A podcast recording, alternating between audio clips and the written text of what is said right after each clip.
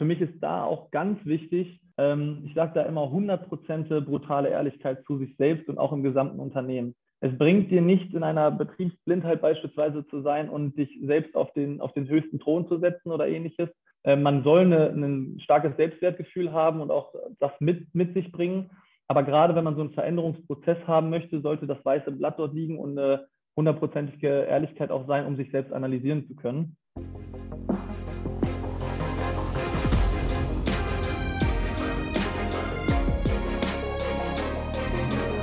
Herzlich willkommen zu Hashtag Fitnessindustrie, der Podcast über die deutsche Fitnessbranche. Von und mit Andreas Bechler.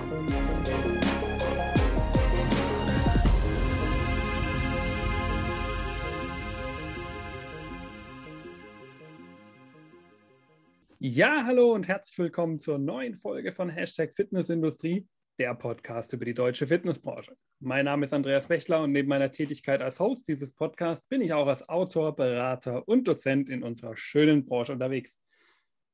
Ja, vor knapp zwei Monaten ist es, glaube ich, her. Da haben sich über LinkedIn der Marvin Oldfield oder Oldfield, da musst du mir gleich sagen, wie man das genau ausspricht, äh, seines Zeichens Business Development Manager bei Ergofit, dürfte, denke ich, jedem hier bekannt sein, kennengelernt und wir haben uns auch ein bisschen äh, ausgetauscht, dabei festgestellt, zum einen, wir haben uns beide schon ähm, eine ganze Weile gegenseitig gefolgt und so ein bisschen verfolgt dadurch natürlich auch, klingt fast nach Stalking, aber so schlimm war es dann doch nicht, ähm, was der jeweils andere äh, so gemacht hat, was der jeweils andere auch so für Ansichten über die Fitnessbranche ähm, und die Fitnessindustrie verbreitet hat. Und da haben wir uns auch insbesondere auf, ausgetauscht über seine Arbeit bei Ergofit und die Veränderung in der Unternehmenskultur, die dieses Traditionsunternehmen aus der Fitnessindustrie in den letzten Jahren durchgemacht hat. Und ja, da habe ich mir gedacht, das will ich jetzt ein bisschen genauer wissen. Ja? Jetzt hat er mich schon angeteasert, da will ich jetzt ein bisschen mehr wissen. Und ja, damit auch so ein bisschen ihr alle anderen Akteure aus der Fitnessbranche vielleicht ein bisschen aus diesem Beispiel auch lernen könnt, ein bisschen diesem Beispiel folgen könnt. Und deswegen sitzen wir uns heute virtuell gegenüber. Hallo Marvin, schön, dass du heute dabei bist. Ja, hallo Andreas. Äh, ich habe mich sehr gefreut, dass auch äh, virtuelles Netzwerken über eine Plattform wie LinkedIn so gut funktioniert. Also herzlichen Dank für die Einladung äh, und vielen Dank für dein Intro. Jetzt müsste man natürlich nochmal sagen, wie man den Namen genau ausspricht. Wenn ich jetzt schon äh, gerade eben verkackt habe, quasi.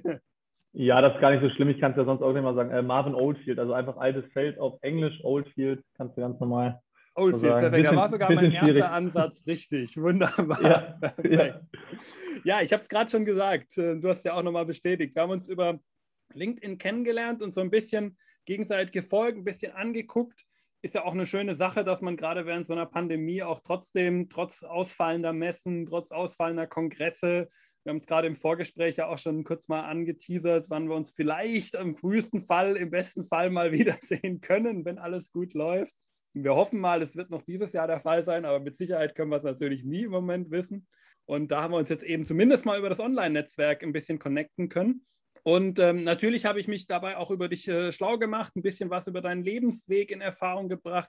Aber wie es immer so ist, ich glaube, jeder kann sich selber am besten vorstellen, bevor ich jetzt versuche, irgendwie alles über dich zusammenzukramen. Daher überlasse ich das Wort jetzt auch dir. Stell dich doch einmal den Zuhörern vor, wie hat es dich in die Fitnessbranche verschlagen?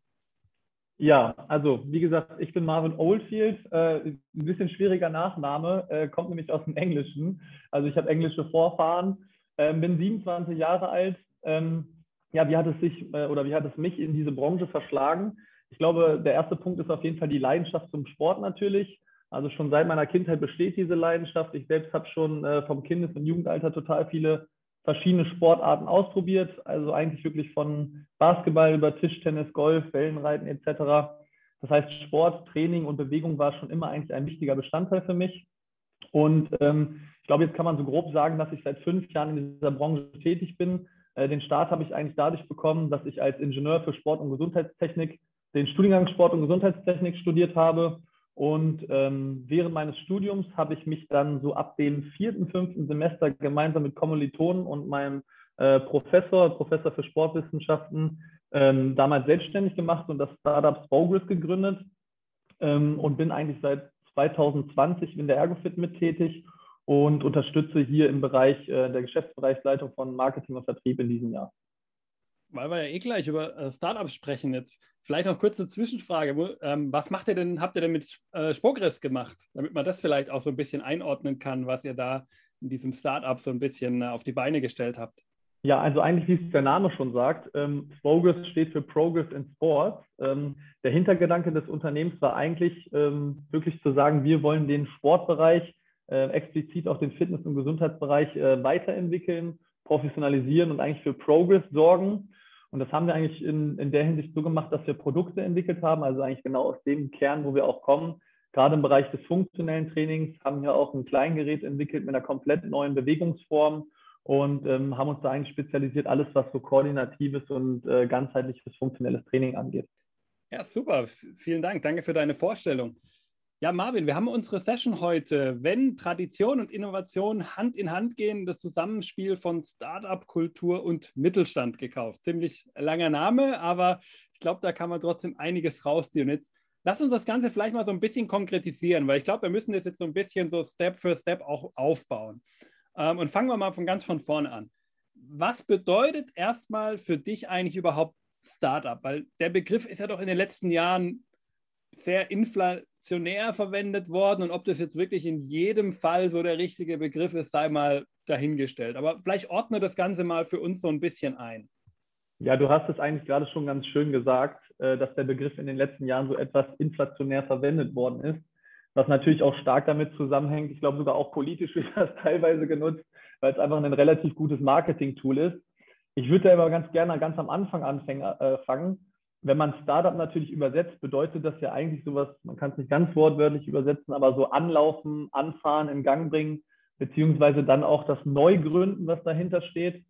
Ähm, und das baut eigentlich genau auf der Definition auf, wo ich das auch Ganze sehe. Also für mich ist es eigentlich die Gründung und Umsetzung von neuen Geschäftsideen, äh, immer mit, diesen, mit der Thematik etwas zu hinterfragen und vor allem ähm, den Hintergedanken zu haben, wir haben ein Problem, wir wollen dafür eine Lösung finden wie können wir das lösen und das anhand von neuen Ideen in Form von Produkt oder Dienstleistung. Und im Insgesamten sehe ich da ein Startup natürlich auch immer in der Hinsicht, dass es sehr agil äh, fungiert, durch Trial and Error, also eigentlich ganz, äh, ganz stumpfes Testen und Ausprobieren mit direktem Kundenfeedback als Austausch und das oftmals auch mit wenig Ressource. Prinzipiell ist ein solches Projekt meines Erachtens immer losgelöst, ob es in einem Unternehmen umgesetzt wird oder ein neu gegründetes Unternehmen daraus entsteht. Ähm, hier unterscheidet auch man mittlerweile, so habe ich es auch kennengelernt, oftmals bei den äh, Akteuren, die dabei sind, zwischen Interpreneur oder Innopreneur. Der Interpreneur ist da oftmals der, der neu gründet und der Innopreneur ist oftmals die Person, die in einem etablierten Unternehmen für so ein Innovationsprojekt eigentlich sorgt. Okay, jetzt haben wir so ein bisschen diesen Startup-Begriff eingeordnet. Jetzt machen wir den, den nächsten Schritt. Wir haben ja gerade von der Startup-Kultur gesprochen, ja, also gar nicht so sehr eben von dem jungen Unternehmen, sondern von einer Kultur vielleicht so ein bisschen, die dahinter steckt. Und von was sprechen wir denn da jetzt eigentlich genau? Das, das ist äh, sehr interessant, was du da sagst, weil es baut genau darauf auf, ähm, von dem Startup-Begriff, den ich gerade erklärt habe. Eigentlich geht es nämlich genau hier darum, ein gemeinsames Team aufzubauen, welches Dinge hinterfragt und neu gestalten möchte. Also eigentlich geht es da wirklich um diese Veränderungsmentalität mit dem Hintergedanken, lass uns die Welt zu etwas Besserem machen oder lass uns ein bestimmtes Problem lösen.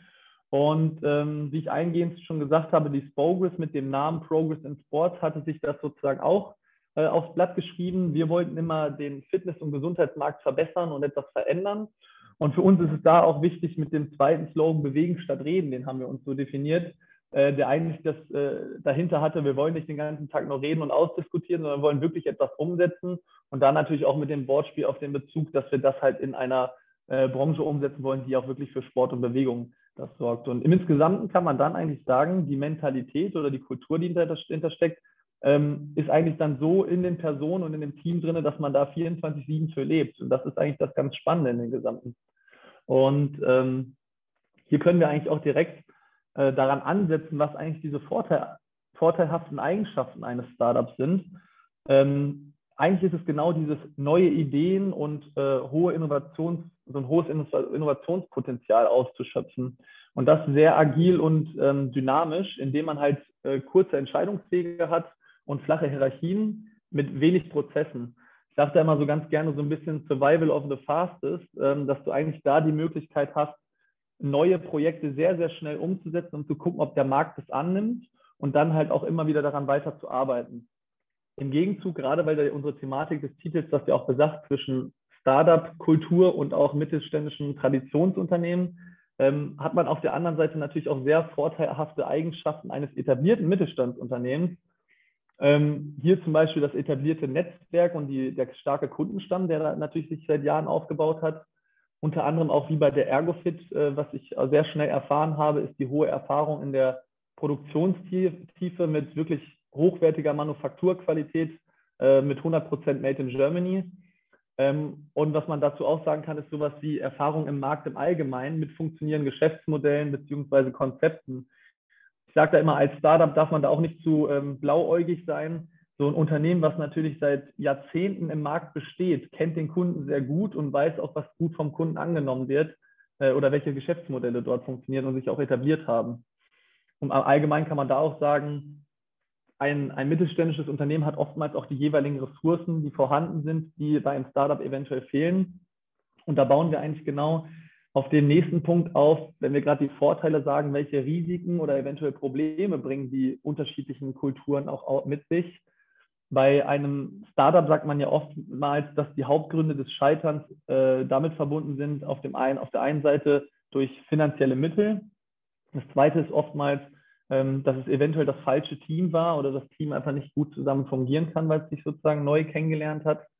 Und ähm, zwei weitere Punkte sind einmal keine klaren Prozesse beziehungsweise Aufgaben. Kann oftmals in so einem jungen Unternehmen zu, sage ich mal, so ein bisschen kopflosen Hühnern führen, die dann da rumlaufen und äh, nicht genau wissen, was sie zu tun haben.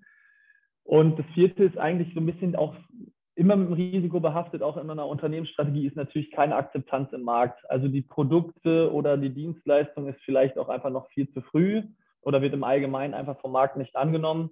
Und das kann äh, an der Hinsicht natürlich immer so ein Risiko mit sich bringen. Wenn ich da jetzt die andere Seite betrachte, mit den Problemen und eventuell Risiken eines mittelständischen Unternehmens, ähm, sage ich das immer ganz gerne als, da herrscht oftmals bürokratischer Wahnsinn. Äh, da geht es eigentlich immer darum, wer trifft welche Entscheidungen und wer ist für was verantwortlich. An sich ist die Frage sehr gut oder die Fragen an sich.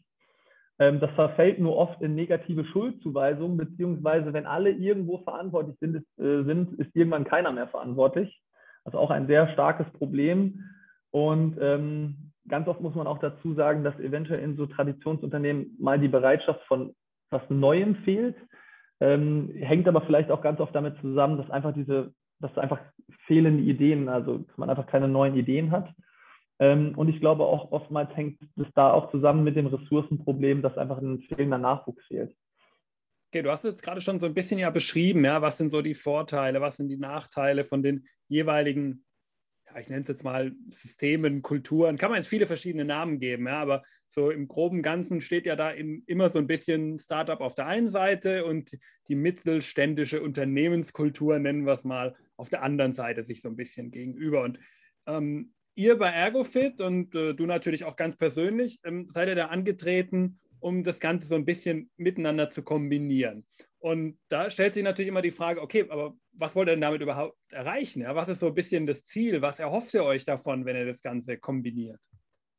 Ja, das hast du auch gerade eigentlich schon ganz gut auf den Punkt gebracht. Der Begriff Fronten hat mir ganz gut gefallen, weil meistens sieht man es eigentlich immer als äh, gegensätzliche Mentalitäten, was ja auch zum Teil so ist.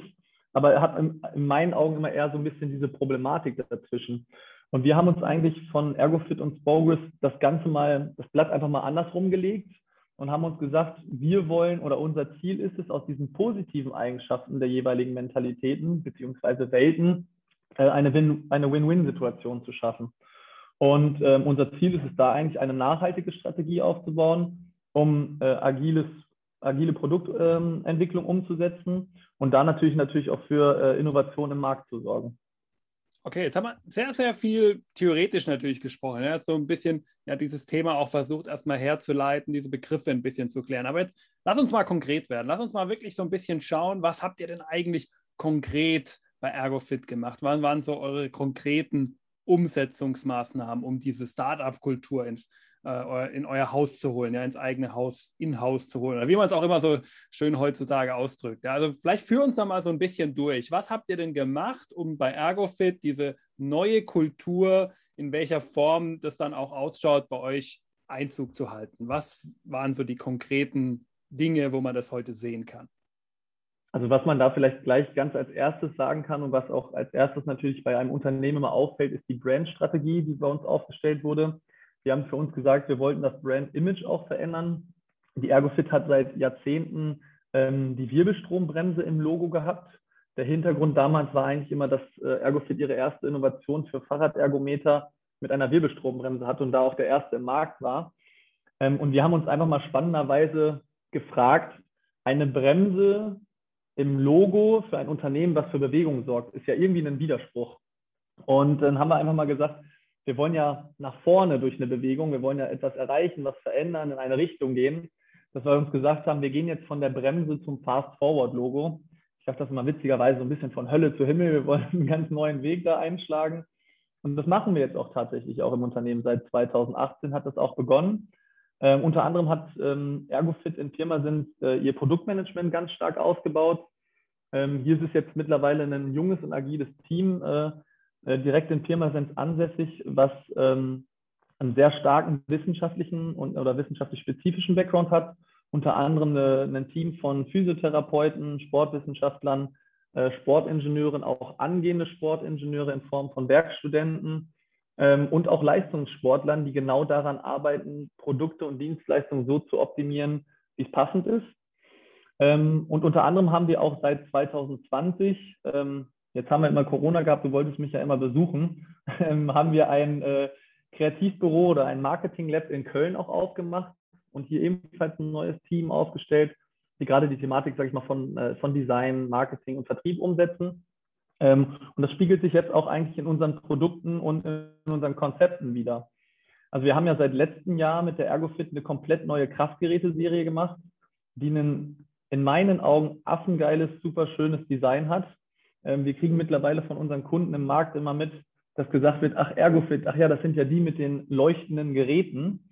Ähm, das hat sich bei uns immer so ein bisschen geändert, weil man hatte ja früher wenig Innovation und man hatte Geräte, die eine hohe Qualität hatten, eventuell vom Design her nicht mehr zeitgemäß waren. Und jetzt bringen wir dieses Zeitgemäße mit und stecken das halt auch so durch Innovation in die, in die Geräte mit ein. Und unter anderem haben wir mit der Spogus und der Ergofit jetzt zusammen ein neues Raum, Raumkonzept für Physiotherapeuten und Gesundheitsstudios, gerade für, sage ich mal, Mikrostudios mit kleinen Konzepten entwickelt, wo man unter 20 Quadratmetern Platzbedarf ein ganzheitliches funktionelles Training stattfinden lassen kann.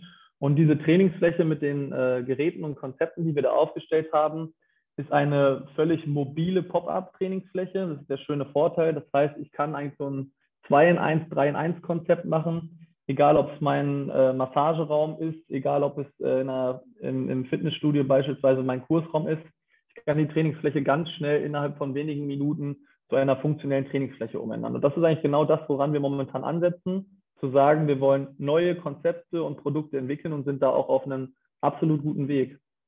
Ja, der Besuch bei euch im Kreativbüro ist auch nicht vergessen. Äh, den werden wir auf jeden Fall noch nachholen. Äh, hoffen wir mal, dass bald mal endlich die sowohl Zeit und auch natürlich die Corona-Situation es äh, möglich machen, dass dann auch äh, man sich nicht Gedanken machen muss, was wieder in ein paar Wochen ist, wie die Situation dann wieder ausschaut. Aber ich bin guter Dinge. Ähm, spätestens wenn die nächste FIBO in Köln stattfindet, dann schaue ich mal vorbei. Ja, sehr gerne. Wunderbar. Genau. Ähm, Du hast ja auch gerade schon ein bisschen so die Sachen beschrieben, die ihr quasi ja schon umgesetzt habt, die quasi aus so diesem, dieser Unternehmenskulturwechsel so ein bisschen herauskommen. Ähm, so, aber am Endeffekt ist ja auch so ein Wandel oder man kann es ja durchaus auch als Change Management äh, beschreiben, ist ja keine einmalige Sache, ja, sondern das geht ja immer weiter, immer weiter. Ja. Und im besten Fall in die Unendlichkeit. Ja. Wollen wir mal hoffen, dass auch ein Unternehmen wie Ergofit in der Unendlichkeit noch existiert. Ähm, daher natürlich auch erstmal meine nächste Frage. Was kommt denn noch? Ja? Was, was können wir noch erwarten äh, bei Ergofit äh, in dieser Richtung, die, was aus diesem Kulturwandel herauskommt? Was habt ihr noch vor? Ja, du hast das gerade schon so schön gesagt, bis zur Unendlichkeit und am besten auch noch viel weiter, wie man das so schön sagt. nein, du hast vollkommen recht. Also dieser Change Management oder dieser Veränderungsprozess ähm, ist ein äh, stetiger Prozess und auch ein langwieriger Prozess. Sage da auch immer ganz gerne, es ist eigentlich eher ein Marathon und kein 100-Meter-Sprint. Das muss man auch sich selbst immer bewusst machen an der Stelle. Ähm, und ja, was haben wir noch vor? Ähm, wir haben relativ viel vor. Ich sage immer, nach dem äh, Krafttraining oder beziehungsweise zum Krafttraining gehört meines Erachtens auch immer ein gesundes Herzmuskeltraining, um daraus einen Schuh zu machen. Ähm, das heißt, ich kann schon mal so ein bisschen aus dem, aus dem Nähkästchen plaudern. Auch dort wird demnächst bei uns eine, in meinen Augen eine relativ coole neue Serie kommen. Ähm, das werden wir eventuell dann, wenn du in Köln auf der, auf der nächsten Messe, eventuell im nächsten Jahre bist, ähm, bist du da sehr herzlich eingeladen und natürlich auch alle anderen Leute auch.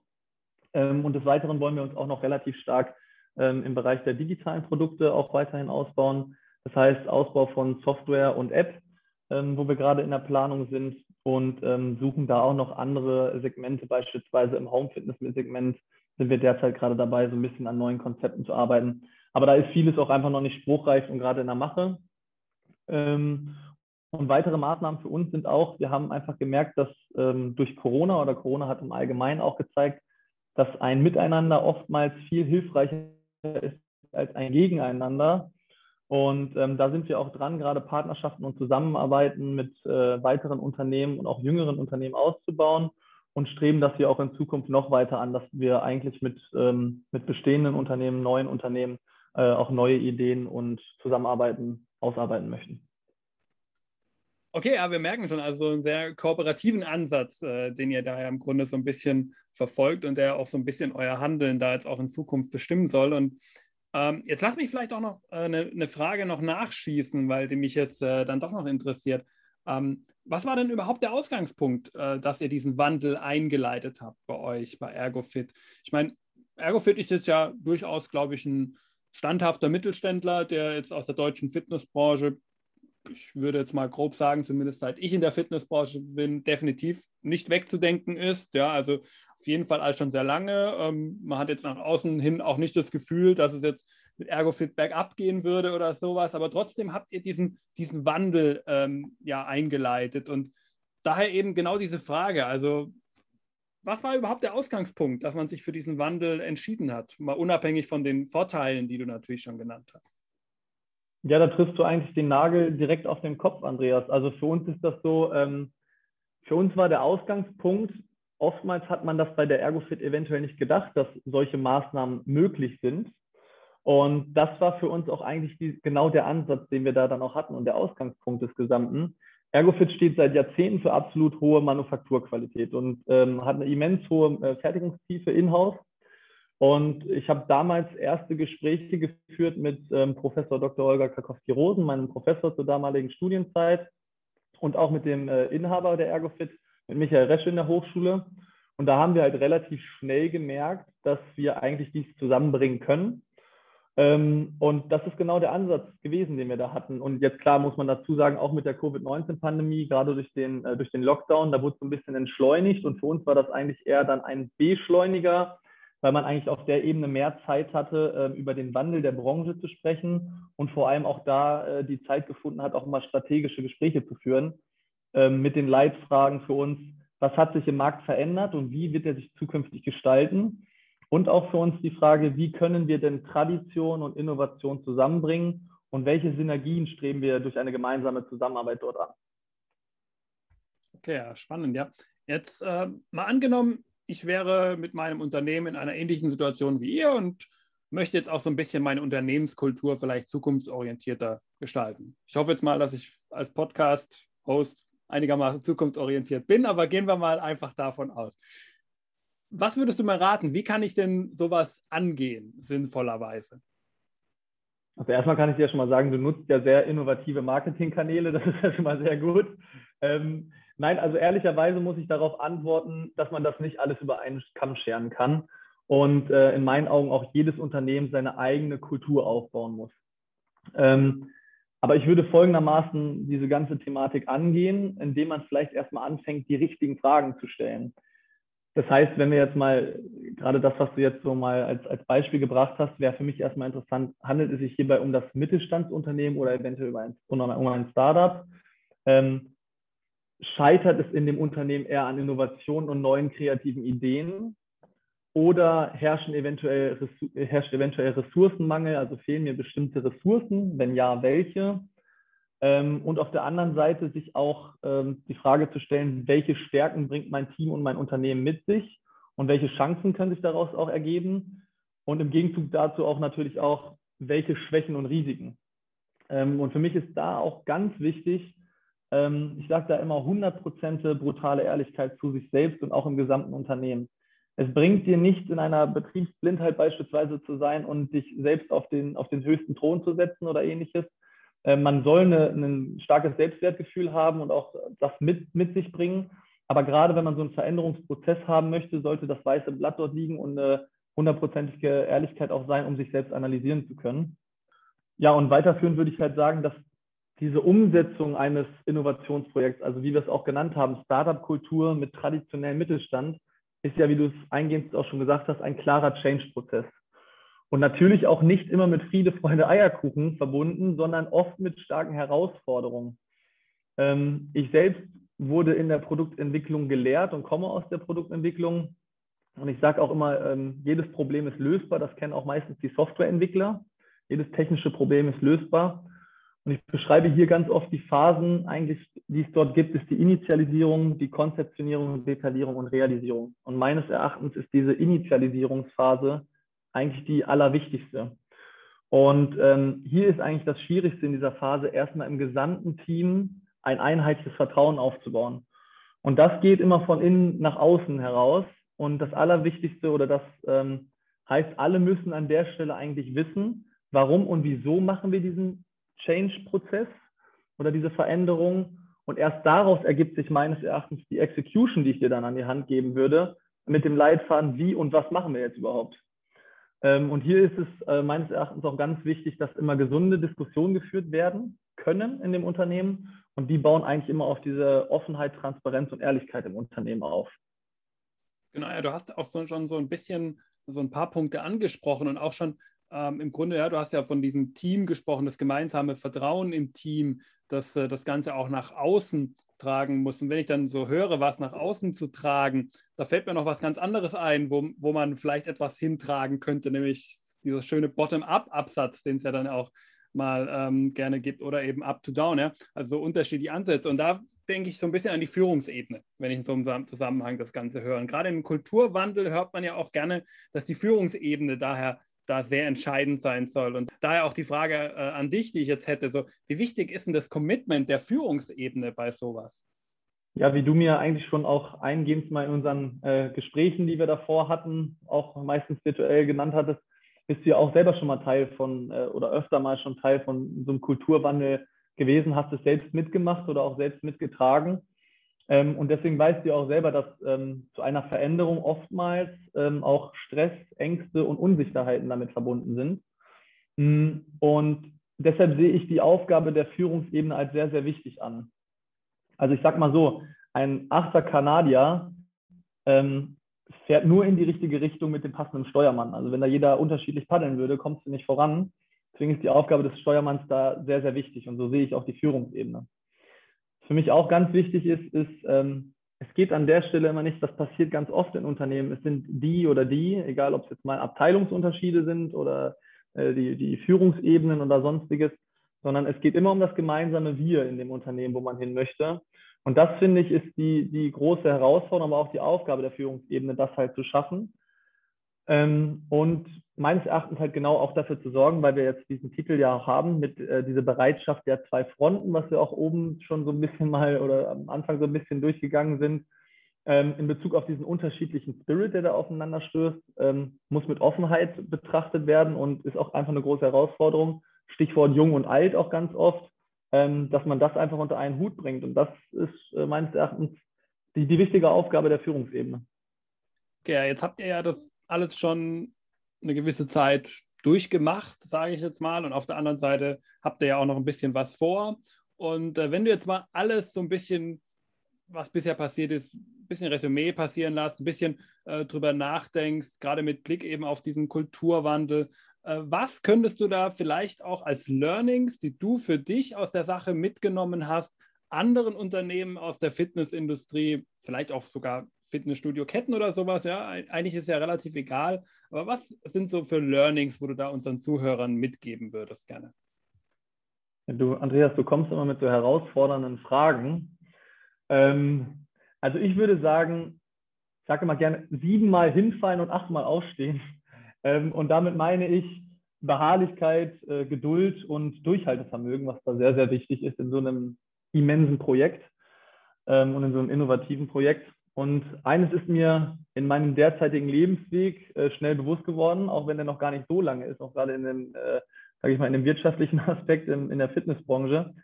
Äh, ich finde, gerade in unserer deutschen Gesellschaft lieben wir es zu meckern und sind umgeben von Bedenkenträgern mit den Aussagen, die eigentlich jeder schon mal gehört hat. Das geht nicht, das haben wir schon immer so gemacht und viele andere Aussagen. Ne? Also ich sag mal, die sind sehr bekannt. Und ich habe gemerkt, und das ist so mein biggest learning. Wenn man es aber erstmal einmal geschafft hat, gemeinsam mit dem Team ähm, etwas zu entwickeln und etwas umzusetzen, was man vorher gar nicht dachte, dass man das umsetzen kann, entwickelt sich so eine unglaubliche Energie in einem Team, die ist wirklich unschlagbar. Und ähm, das liegt meistens daran, dass zuvor die Leute aufgrund des Wandels den Wald vor lauter Bäumen nicht mehr sehen können. Und aber nach so einem kleinen Erfolg, der halt vorher für unmöglich erschien, will jeder Bäume rausreißen danach eigentlich. Und das ist halt für mich einfach magisch, weil du erzeugst auf einmal eine Zusammenarbeit, die ist total cool und sorgt für total viel Effektivität im Gesamten. Und das ist eigentlich so mein, mein biggest learning, was ich mitgeben kann. Genau, also so ein bisschen offen sein am Ende des Tages, sich auch mal ein bisschen auf was einlassen. Also genau das, äh, wir sind ja als Fitnessbranche, bezeichnen wir uns gerne als innovativen äh, Akteur auf den Märkten und glaube ich, haben eigentlich sind immer sehr gerne bereit, neue Konzepte anzunehmen. Und genau das, was wir so auf der Produktebene uns, glaube ich, als Branche doch relativ leicht fällt, müssen wir vielleicht noch ein bisschen auf die Kulturebene auch heben. Und äh, dann haben wir am Ende vom Tag, glaube ich, einen guten Weg, wie wir da in der Fitnessbranche weiterkommen können. Ja, Marvin, ähm, vielen Dank äh, an dieser Stelle natürlich für all diese Infos, die du uns mitgegeben hast, für diesen spannenden Dive in den Wandel, den du uns gegeben hast bei euch bei Ergofit. Und ja, aber auch natürlich vielen Dank äh, an dich, lieber Zuhörer, dass du es äh, so lange mit uns zwei ausgehalten hast und jetzt auch hoffentlich ein paar schöne Sachen mitnehmen konntest. Und jetzt zum Abschluss, ähm, Marvin, du hörst ja auch ab und zu meinen Podcast, du kennst das Ganze ja auch schon äh, möchte ich dir jetzt noch so drei allgemeine Fragen stellen äh, über unsere Branche, über deine Gedanken zu unserer Branche, sodass der Zuhörer da auch nochmal einen gewissen Mehrwert äh, davon mitnehmen kann. Und die erste Frage, die dockt schon fast so ein bisschen auf dem an, was wir eigentlich jetzt ja die ganze Zeit besprochen haben, ja, Veränderungen, Kulturwandel und sowas. Und wir haben ja auch als Branche eine durchaus große Veränderung mitgemacht in de, den letzten Jahren eineinhalb Jahren ist es ja eigentlich erst her, die äh, Corona-Krise. Man denkt immer schon, das ist ewig, aber es sind tatsächlich nur eineinhalb Jahre. Und da haben wir ja viel mitgemacht, haben natürlich jetzt auch nicht gerade die schönsten Jahre gehabt, haben viele Mitglieder verloren. Wir alle kennen die Statistiken, brauchen wir jetzt, glaube ich, gar nicht so breit treten. Aber ich glaube, wir sind uns alle darüber einig, es wird wieder besser werden. Ähm, der Flo vom äh, DSSV hat ja sogar in den Raum geworfen, er ist sich sicher, dass es äh, bis, äh, ich glaube, 2025 hat er gesagt, 15 Millionen äh, Mitglieder wieder werden. Also auch nochmal einen ordentlichen Schub, den er sich da erhofft. Und damit so ein Schub kommt, braucht es ja auch immer so ein, gewisse Trends, die dann vielleicht auch den Markt wieder ein bisschen befeuern, die wieder die Mitglieder in die Studios bringen. Und das wäre jetzt auch genau meine Frage, jetzt aus der Perspektive des Fitnessgeräteherstellers. Was siehst du als wesentliche Trends in unserer Branche, die die nächste Zeit beeinflussen werden? Ja, in meinen Augen eine sehr, sehr spannende Frage. Ich sage für mich immer, weniger Bewegung entsteht durch den Fortschritt der Technik. Ähm, das heißt, Sport ist das Symptom der Industrialisierung. Nun befinden wir uns gerade in einer Zeit der industriellen Revolution, wie wir auch alle mitbekommen, und die ist natürlich sehr stark durch die Thematik Digitalisierung geprägt. Ähm, ich bringe mal das Beispiel, Essen und Trinken mittlerweile in Köln unter zehn Minuten sich liefern zu lassen, wenn man bestellt und per Knopfdruck oder halt nur noch Meetings über Teams ohne Anfahrt im Homeoffice. Das heißt, die Effizienz der Technik ist eigentlich für uns in der Branche das Potenzial oder daraus erschöpft sich für uns ein Potenzial. Und äh, meines Erachtens ähm, ist der Megatrend der Zukunft das Motiv ähm, krankheitsspezifisches Training, vorbeugend, aber auch als, aus der Sicht der Reha, ähm, da sich der Wert von Gesundheit während der Pandemie, also der hat massiv an Zuspruch bekommen. Und ich glaube, wir wissen, dass unsere Gesellschaft vor einer Vielzahl von Volkskrankheiten betroffen ist. Ähm, wir beide kennen die Zahlen, viele Leute wissen sie vielleicht auch nicht. Aber wir reden da wirklich von, äh, von Volkskrankheiten im Millionenbereich, wo wirklich ein Großteil betroffen ist. Stichwort Rückenschmerzen, Diabetes, äh, Fettleibigkeit oder sonstiges, also Herzinsuffizienzen und alle, wie sie da sind, das kennen wir. Und meines Erachtens baut sich genau das darauf auf. Ich glaube, die Bereitstellung von Bewegungs- und äh, Trainingsmöglichkeiten wird zukünftig massiv zunehmen. Also ähm, ich unterstreiche das jetzt nicht mit Mitgliederzahlen, sondern allgemein mit der Bereitstellung von Trainingsmöglichkeiten. Und da muss ich auch allen Ernstes sagen, es ist egal, ob es die Physiotherapie ist, das Fitnessstudio, das Hotel, Outdoor oder Home oder an öffentlichen Plätzen wie beispielsweise Schulen oder sonstiges. Ähm, ich glaube, es wird überall stattfinden und immer mehr. Und das Grundfundament der gesamten Sache wird eigentlich das Tool der Digitalisierung sein, die für diese Verschmelzung der jeweiligen Bereiche sorgt und ein gesamtes Ökosystem von Gesundheit, Bewegung und Training sorgen wird. Und ich glaube, das ist für mich eigentlich der Megatrend und ich beschreibe das immer so ein bisschen. Man merkt das momentan. Die Regale in den Supermärkten mit veganen und vegetarischen Alternativen füllen sich immer mehr.